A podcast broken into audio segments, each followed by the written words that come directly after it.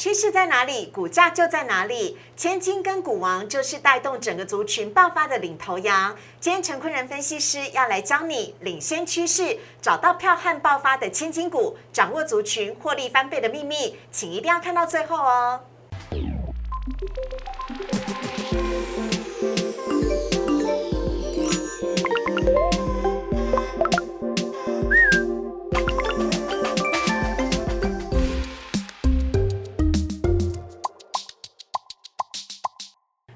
小店标股在里面，大家好，我是主持人施伟。今天在现场邀请到的特别来宾，要来欢迎的是陈坤仁分析师，大人哥你好，施伟好，各位投资朋友大家好。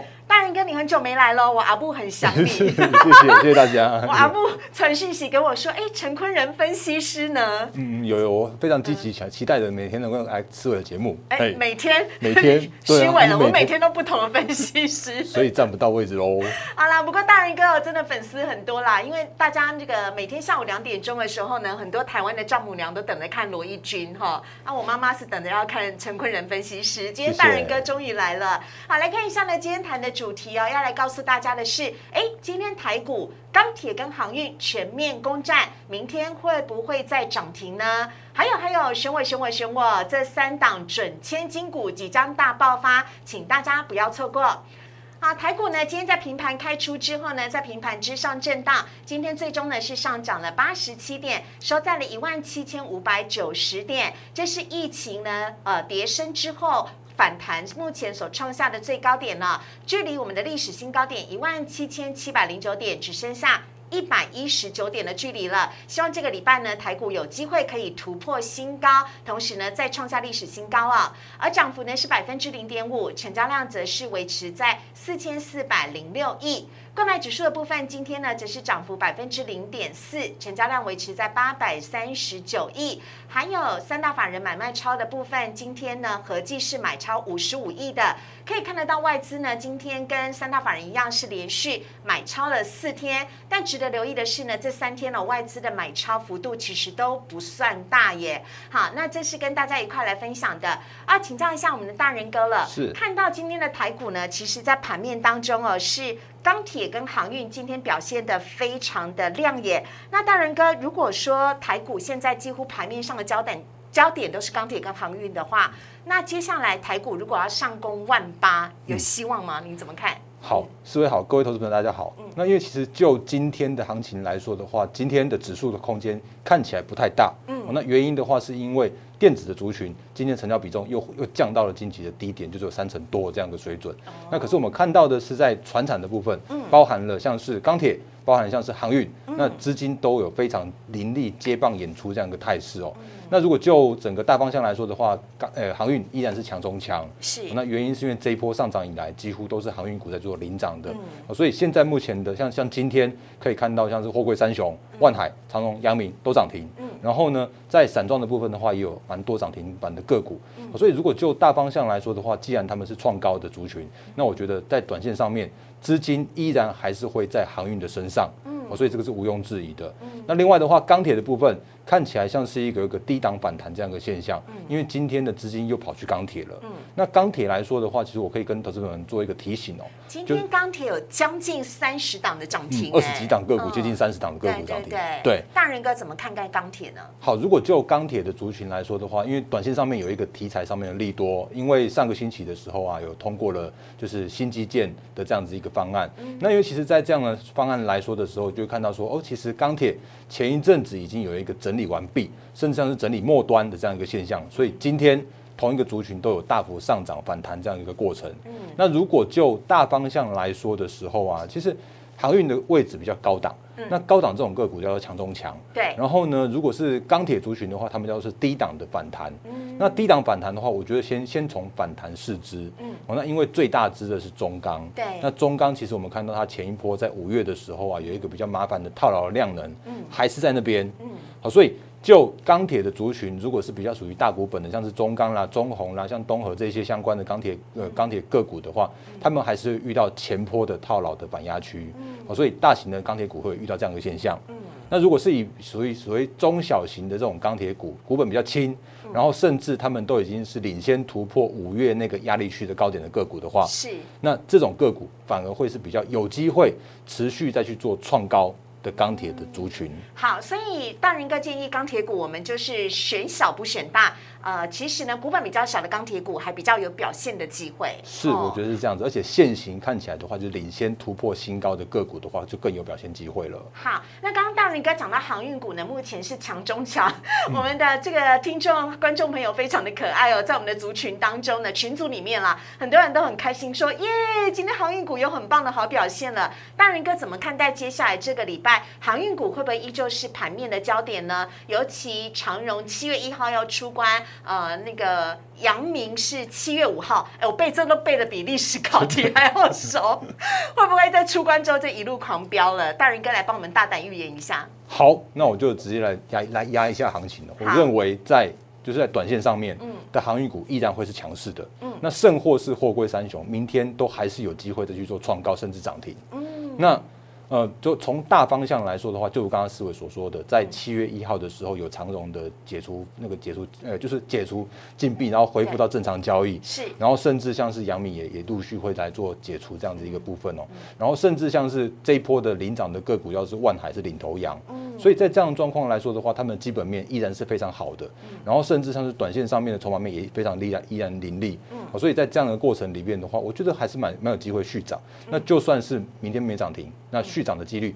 还是依然非常之高，因为这个是基本面所带动的一个筹码面跟技术面的创高的过程。嗯，哎，上次万海要出关之前，万海的前一天买到涨停，就直接涨停。对，那你知道剩长荣出关？对啊，因为长荣礼拜四出关哦，所以我们只剩两天布局了。对，我们今天六月二十八嘛，那明天二九，然后后天三十，其实就是这两天，我觉得长荣会有机会在这时间点继续创高。那这两天如果看好的朋友。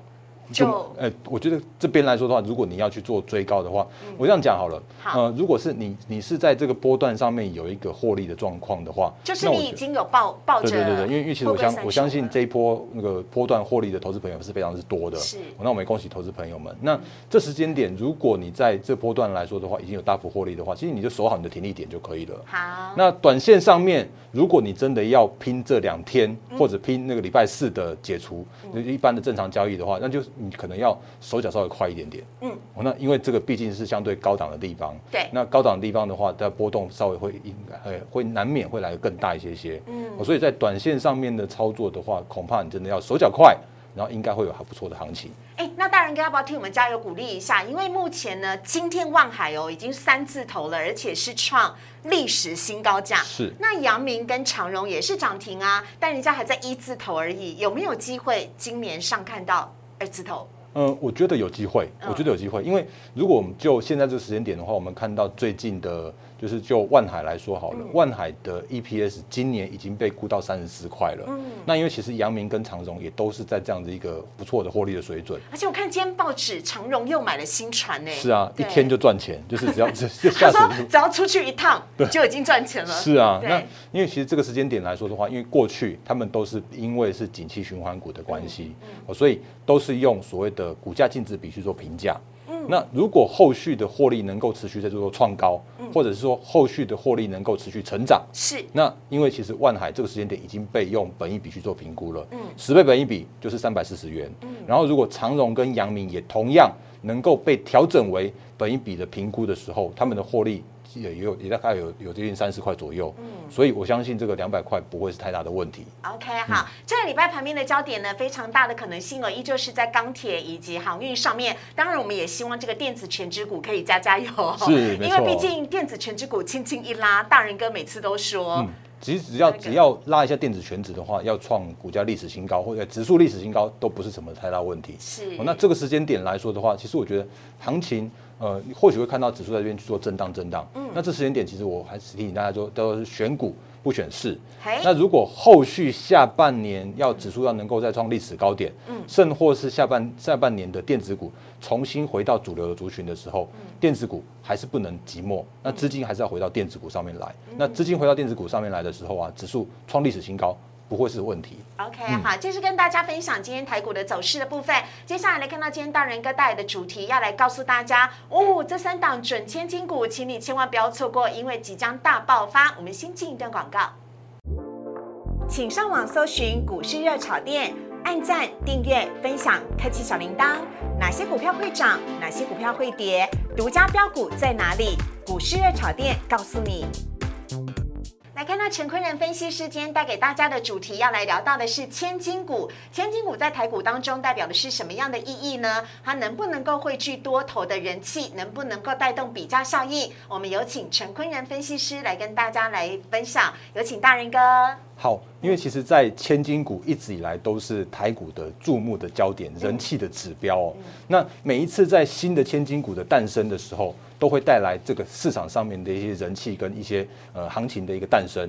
好所以我们来看一下下一页投影片。好其实早在一九八九年那个历史，我还没出生，没有讲的讲的。有幼稚园是这样，哎，不是不是幼稚园来，哎，这报纸是泛黄的哎。是的，这个好不容易找到的。当年的国泰人寿创下了历史高点是两千零五十元，然后呢，它的收盘价是一千九百七十五元。嗯，哦，那那个时间点的话，包含了像是金融，包含了像是资产，都在那个时间点成为了市场上面的一个资金流呃关注的焦点。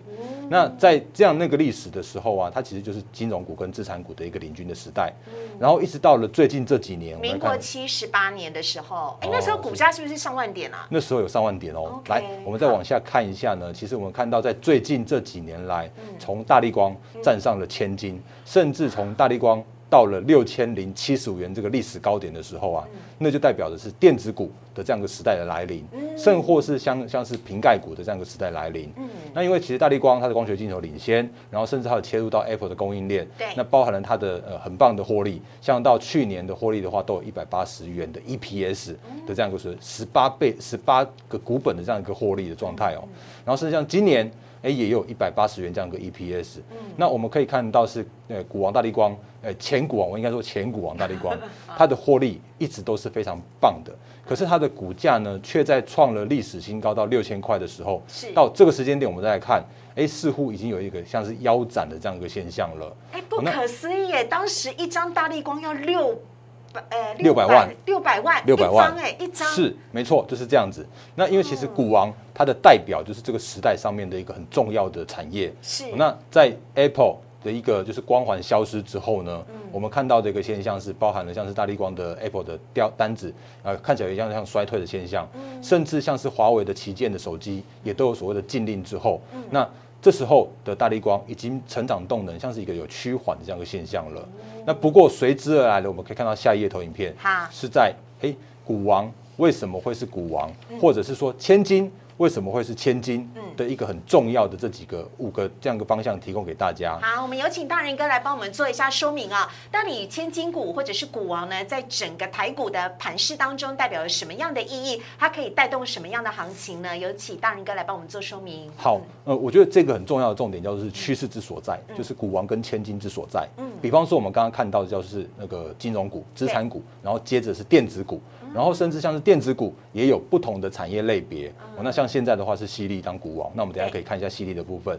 所以趋势的形成的时候，就会带动了股王跟千金。所以当年人人一只 iPhone 的时候，嗯我爸都跟我讲说，哦，苹果手机都你们在拿，苹果股票都我们在买，那个就是大力光很夯的时候啊，那个绝对就是对不对？就是趋势，就是苹果概念股。是，哦那可是这个时间点看起来，苹果的这样子一个光环已经渐渐消失、消去了。好那不过呢，每一次的千金的比价，就是有千金股的诞生的时候，嗯它就会带动了市场的人气，甚或是多头行情。嗯那像这个时间点，一样是指数在在创新高的这个过程里面的话，嗯我们就看到，哎，千金突然从七只、八只，然后升到九档，甚至有一度到十一档这样子一个现象发生。嗯然后呢，这样的话就会带动了市场人气跟多头行情持续。是那我要跟大家提醒一个很重要的一个重点，叫做是当这些股王跟千金的诞生的时候啊，千万不要嫌他们贵。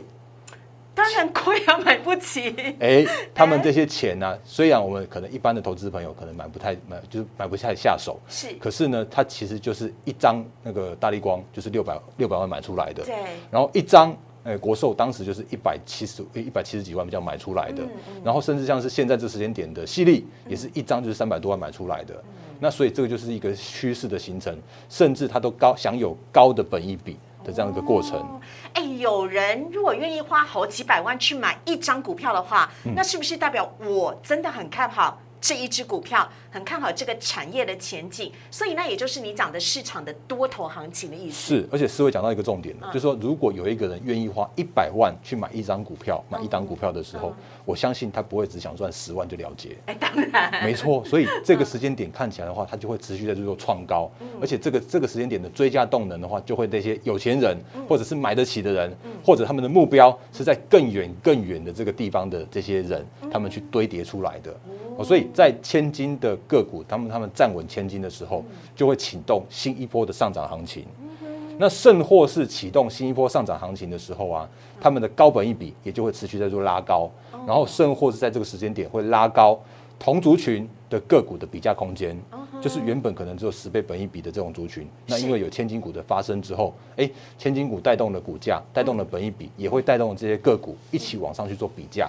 哦，所以我们等下可以看到很很棒很棒的例子给大家。所以大人哥，我可以这么说吗？小资主买不起千金股，但千金股越多，对台股本身是好的。是，是一个多头的效益。是因为它就会有那个千金股去做比价，然后人气跟这样子一个多头的行情的出现。好，那我们来看一下啊，这个千金股出列到底有哪一些的股票呢？好，然后如果我们最新来看的话，其实到这个时间点的千金股有共有九档，嗯，包含了我们刚刚前面说的，因为前股王大力光被六四一五的细力去挑战过去了。嗯，那细力的话，它是电源管理 IC，我们等下会说一下为什么它可以叫做是千金股，甚至它叫它叫股王。好，然后其他的话，包含是信信华。是伺服器的 IC，然后富邦煤的话是网购，然后呢力旺的话是 IP，然后另外像是那个翔硕跟普瑞，它都是高速传输的 IC，是，所以我们可以看到这些个股跟这些产业都在我们这个时间点、这个时代都占有非常重要的一席的地位。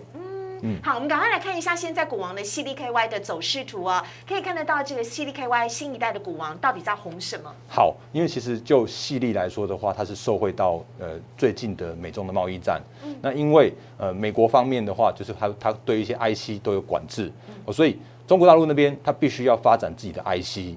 那如果以这个时间点重要的 IC 的话，包含像是电源管理 IC，甚至像是五 G 车用跟伺服器，这个都是细粒现在目前拿手的领域。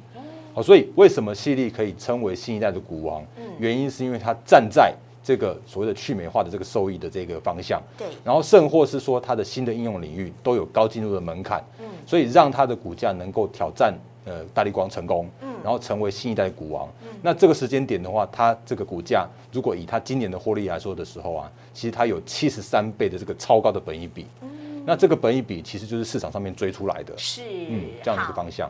这是犀利 K Y，下一档我们要来看到是哇，最近很夯的富邦煤，而且是疫情爆发以来，它就开始急速起涨，哎。是，所以思维又讲到一个重点了，就是趋势的形成，就造成了千金的这样一个形成。那我们刚刚也说了，就是说如果这个个股站上千金之后，它的另外一个行情也会持续出来。嗯。所以我们看到我这边画了一个十字线，在五月的时候，富邦煤。正式站上了千金的关卡。是。那前几个月的时候，它都是在那个八百、一千八百、一千晃啊晃、晃啊晃的。然后因为疫情的爆发，因为它站上了一千块，所以它的一千块之后啊，就开始它另外一波的上涨。嗯。那一度有上涨到了一千九百一十五元的这样一个高点的价位。虽然说好像这个看起来涨很多了。嗯。然后呢，可是就疫情跟旧趋势，让这个富邦美的这个 Momo 购物的这个品牌啊，然后那个规模经济有持续做发挥。是。然后我们再看它今年的获利的预估来说的话，它今年今年这赚二十块，然后呢，本益比是高达了九十倍的这样一个本益比，那很贵，它真的很贵。贵。就评价面来说的话，真的很贵。那其实就股价来说也很贵。可是如果就一个趋势来说的时候啊，它就是这么多的钱去堆叠出来的。嗯。好，那我们刚刚有讲到了这个。千金股可能会带动同族群的一个比价效应，甚至拉抬同族群的这个股价。下面我们看到富邦美影响到的是九亿 App，我们邀请大仁哥。好，那六七四一的九亿 App 的话，它其实是提供了网络开店的平台。然后我们看到的话，像是包含了全联啦、全家啦、保雅啦，都是它的客户。他会帮这些呃原本是传统的零售商去做网络的平台，做 App，然后做一些就是网络上面购物的部分。哦，所以如果以那个酒业 PP 来说的话，它其实占有这个趋势的这样子一个成长的角度。嗯嗯。然后呢，因为它还有一个特色，是因为它在今年的五月，就是上个月才新新股挂牌。对。所以它具有很就是很集中的筹码的优势。嗯。那我们再看到它今天的股价又创高涨停到三百三十四块的这个水准了，再度翻倍。再度翻倍。那如果以呃，如果今年的预估的 EPS 哦，它其实今年大概只有赚三块钱左右而已。所以它是享有一百倍的本益比的这档个股。哦，那不要嫌它贵，原因是因为它真的是趋势造就出来的。嗯。它真的是因为富邦美这样子一个拉高股价之后，拉高评价之后。让它的评价空间往上去做调升，还有它有很棒的筹码的优势，所以让它股价能够持续创高。那你如果问我说，哎，这样个股会不会持续创高？我我会说会，它会持续创高。我觉得机会很大哎，因为现在人的生活当中怎么可能少得了全年、全家跟保养？真的是这样子啊。然后甚或是说这个时间点，它站在这个很棒的这个网络开店的这个平台的这个趋势上面，所以有更多更多的这些相关的商店都会找它去开放这样一个网络平台。好，这是九一 App 下面要来看到的是绿界啊，这是新贵的股票，但是要请大人哥来帮我们分享一下。其实我们在日常生活当中很常使用到绿界哦。是啊，就是说，比方说，如果你去做网购的话，会发现，哎，怎么有一些网网站，你竟然有一个绿绿界科技的刷卡的记录？我没有去绿界刷卡啊，但是对，但是其实绿界它就是作为第三方支付，就是你如果在用它的平台的话，你刷卡，你就要给绿界手续费。嗯，哦，所以就这个新贵的千金哦，它因为它真的是那个站上千金的位置，然后这个时间点的话是一千四百块了，然后如果再看它的那个获利来说的话，其实今年的 EPS。大概也就差不多在接近二十块的 EPS 左右，嗯，可是它也享有这么高的本益比，原因是因为趋势形成的，原因是因为哎富邦美这个千金形成的，原因是因为哦筹码优势形成的，那原因是因为哦这些相关的千金股，他们就真的是站在这个趋势的浪头上面，所以都有这个享有高评价。的这样子一个水准，而且第呃绿界已经是新贵股的呃新贵股当中的千金股了，第一支的千金股。非常的厉害，大家所熟悉的富邦打熊猫，然后还有像 Twitter ABC，跟甚至是一些呃你常常使用到的一些电商平台，都是使用他们的第三方支付。是好，下面来看到是宅配通。好，我们看到宅配通的部分的话，它是因为网购带动的这个商机。那另外的话，它有一些像是物流的这部分。那因为它前几天才被呃主管机关要求公告它的字节获利。是。那五月份的字节获利，就是最新的数字，只有获利三千两百万。嗯。那年增率当然看起来不错，有六六六十八 percent 这样的获那个年增率。对。可是呢，如果再看它的获利来说的话，它一个月只赚了零点三四元。嗯。那也就表示说，哦，它如果那个今年大概可以赚个三块多，接近四块钱左右。可它今天的股价又在创高到一百二十六块的这个涨停板的位置。是。所以它也享有这种这个四五十倍的这样一个高水准的本益比的空间。哦。所以这就是千金股带来的。千金股除了带动一些人气，带动了一个多头行情，带动了一个比价空间之外，它也会拉动整个同族群的这样一个效应。所以以后如果大家有看到像是千金股的出现的时候，大家不妨想想看，说，哎，这个族群里面有哪一些个股值得来做留意？因为这些个股的话，也都会被拉上去这样一个评价的空间。OK，所以有那个母鸡带小鸡，有这种感觉，大手牵小手，对对对对对。好，来看到呢，大人应该要帮大家精挑细选出三档哦，准千金股，大家可以值得留意了，分别是 ASKY、爱普以及微风电子。我们现在看 ASKY，这几乎是它即将在这个上市的时候，大人哥领先市场最早开始讲的。嗯，因为其实我们之前在三月的时候有跟大家提醒过这档个股，就在它的挂牌之前。嗯，哦，那因为其实传统的电池模组厂商，他们其实本益比都很低。嗯，因为他们就是一个很稳健的产业。嗯，哦，所以呃，AES 它带来了不一样的这个产业的契机。原因是因为 AES 它是从新普去切割出来的最获利的部门。嗯，那它原本是只有做电动自行车跟一些储能柜的电池模组而已。那可是因为趋势的诞生，它也要即将要跨入到电动车的电池模组。所以它就在挂牌的时候，或者是说它就在这个时间点，大家愿意给它高的本益比，因为如果就它今年的获利的预估来说的话，它其实今年大概赚二十七块，大概接近三十块左右。是，可是如果以这个时间点，大概在九百块的这个位置来说的时候啊，它的本益比已经享有到三十倍的本益比了。那传统的话，一般大概在十五倍就就极就就已经是太多太多了。可是愿意给它一倍的这样子一个本益比的这样一个部分来说的话，是因为它享有趋势，享有高成长。所以 AESKY。目前九百多块，我觉得它站上千千元是很快的事情哦。OK，好，我刚认识大人哥的时候呢，ASKY 才刚上市，然后那时候才四百多块吧。是。现在一瞬间已经快要变千金股嘞。对呀，因为因为它如果在这个时间点来说，它的真的是站在趋势的浪头上面，而且它有看到一个下面这边有看到投信，有很明确的去做加码。哦，那因为只要有人照顾，或者是说因为真的是资金上去买的，那因为之前的那个一张的 AES 大概三十三十万左右就可以了。对对对。这个时间点的 AES 要九十万。嗯。那为什么这个时间点还有人愿意去追高去买？原因是因为买九十万的人，他看的不是只有一呃一百块一一百万，他看的是更高更远的位置。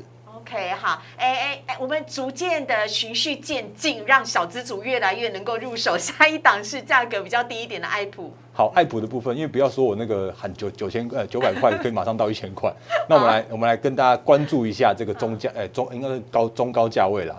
那爱普的话，那今天收盘收在六百三十九元。嗯，那爱普原本是标准的记忆体的设呃就是记忆体厂商，然后因为它转型到记忆体 IP。哦，所以让它的毛利率有大幅提升，甚或是它有顺利切入到台积电的先进制程的供应链。因为如果这个时间点他们有一些先进封装，要从晶圆跟呃记忆体去做封装的时候啊，都需要靠爱普的 IP 的这样一个服务，可以让这些呃就是呃进来到台积电的供应链的厂商的时候啊，他们可以比较能够顺利去做这个记忆体的这样一个晶片的 IC 的发挥。所以爱普就占有这样一个地位。那它今天的话，其实呃已经回到了六百多块，因为它之前前低是五百多，然后这时间点的话渐渐打底完成，那后续的话成长动能是可以看得见的。嗯，那因为这样的话，其实我觉得它看好后续的这样一个成长跟股价的成长的方向。好，下一档我要看到的是呢，上次我们热炒店网友很可爱，他说：“请问威风电子是吃了威尔刚吗？怎么最近股价一直往上飙？哎，真的很飙哎，大人哥。是威风电子的话，其实我也是我看好的一档个股，包含了从它挂牌之前在十二月二十四，因为它去年十二月二十四号挂牌的，嗯，那那时间呢我们就已经有提醒到大家了，因为它是新股上市，然后新股的时候它难免会有一些就是呃筹码的沉淀啦，或者像是一些基本面的一个调整的部分。那如果以微风电子，它是做控制 IC、高速控制 IC 的，因为它有做 USB 四。那 USB 四其实是很明确的，是后续未来成长的一个很重要的动能。对，包含了像是 Apple，它也要用标准的那个 USB 四来当做它的连接连接铺。是。然后甚至像是一些新的手机，也都会持续导入 USB 四。所以就整个下半年，甚至像是明年的话，微风电子。它真的是吃了威尔刚，甚至它就是威风凛凛的那个后续的成长动能是可以看得到的。然后因为它前一阵子也是涨多，那涨多的过程之中的话，它也受到了就是主管机关要求，它去公告它的字节数。那它的五月的 EPS 单月份就是可以赚一块多，也就表示说今年的威风啊，可以预期到的是今年的 EPS 可以上看十块钱 EPS。那十块钱来说的话，就这个时间点对它的股价来说的话，应那个大概接近三十八倍，接近四十倍本一比。是哦，虽然看起来很多，可是如果就明年的这个高毛利跟高营收的成长的这个动能的时候啊，我们预估合理预估角度是它明年有机会去挑战二十元的 EPS，那就可以看到说哦，用那个从四十倍的本一比。掉到只有二十倍的本益比，甚或是后年持续成长的过程之中的话，那它的那个本益比都会有持续往下修的这样一个过程。那这个呃本益比下修的过程，代表一家公司的成长，或者是说一家公司的这样子一个很明确的往上涨的过程之中的时候啊，我们都可以看到，哎，那个本益比跟着股价一起去做这样一个调整，所以不用特别担心本益比的那个偏高，原因是因为它的成长性会更高于本一比的这样成长。大人哥，你应该要举出他的爸爸跟妈妈，这样子网友会更有信心。哎，是好来，我们来补充，谢谢思维的补充。来，他的爸爸，哎，应该说他的爸爸妈妈，就是那个很重要的股王制造机，嗯，那个威盛电子哦。是。那威盛电子的话，其实它带来的像是宏达电子这个这个创一千三百块的这样一个新高的价位。嗯。那威风的话，它也有这样子一个高速成长或者这样高高获利的这样子一个成长性。哦，所以我觉得这个个股虽然这时间点它只有不到四百块的位置。可是我觉得它往上看，那个看千金，我觉得应该是应该是非常非常有机会看得到的。OK，好，以上呢是跟大家来分享的三档即将喷出的准千金股哦，分别是 AESKY、爱普以及微风电子，分享给大家。我们也非常的谢谢陈坤仁分析师，谢谢大仁哥，谢谢大家，谢谢。好，来看一下网友提问的部分，赶快来看到第一题呢，是未来如果碳排交易市场真的很有投资前景的话，包含了市指、正隆、华指、永丰余跟荣成，大仁哥建议布局哪一档呢？好，我觉得这一题的话比较有趣一点点哦，因为其实这几档公司他们的就是传统他们的职业的呃营收跟一些成长性都是可以看得到的。嗯，那可是就所谓的碳碳排这个市场来说的话，它是比较像是一个趋势，或者比较是一个抽象，甚至或是我讲老实讲一点，它就是比较像是一个哎，好像有一个轮廓在那边，嗯，但是并没有看到一个实际那个说所谓的那个碳权交易之类的这样的一个那个成型如何成型的。是哦，所以包含了像是正隆啦、华子啦、永丰宇，他们其实都有相关的那个造林啦，或者像是一些碳排这些相关的措施，像气电共生这些都都有做。嗯，可是如果就那个获利的角度来说的时候啊，他们并没有实质的获利出来。那大哥实际帮我们看一下 K 线图呢？好，K 线来说的话，市值是往上涨的原因不是因为不是因为碳权，也不是因为它的基本面，而是因为它拥有很多的万海。哦，所以它它前几天 喷上去的原因是因为是因为万海的关系。是，而且因为他们有友好关系，是所以市值那时候还说他一张万海都不会买。对对对对，所以哦所以那个市值的那个呃技术面的话，是因为万海去让它创高的。好我们看看下一档个股的话是正正隆隆，那正隆的话，其实那个最近的原物料，我们等一下应该还有其他的原物料的个股会跟大家做提醒。嗯好，那原物料的部分来说的话，其实大家遇到一个比较麻烦的事情，是因为在五月份。都有一个像是哎那个原物料的那个高点报价的高点，或者是资金有这种撤出的现象，哦，所以造成了正隆短线上面在这边去做震荡，哦，所以往上上涨的过程之中的时候啊，越遇到五十块那个附近的地方，就会越有压力，哦所以这是正隆的部分。呃，华指。好，华主华指的状况也是一模一样的哦、我们可以看到它前高在三十一块那边，嗯。所以那个三十三十一块以上都会比较有偏向于它的压力。那不过如果就一个长期的趋势的角度来说的时候啊，我觉得造纸或者像是一些呃原物料族群，应该都还是有长线的题材一个空间。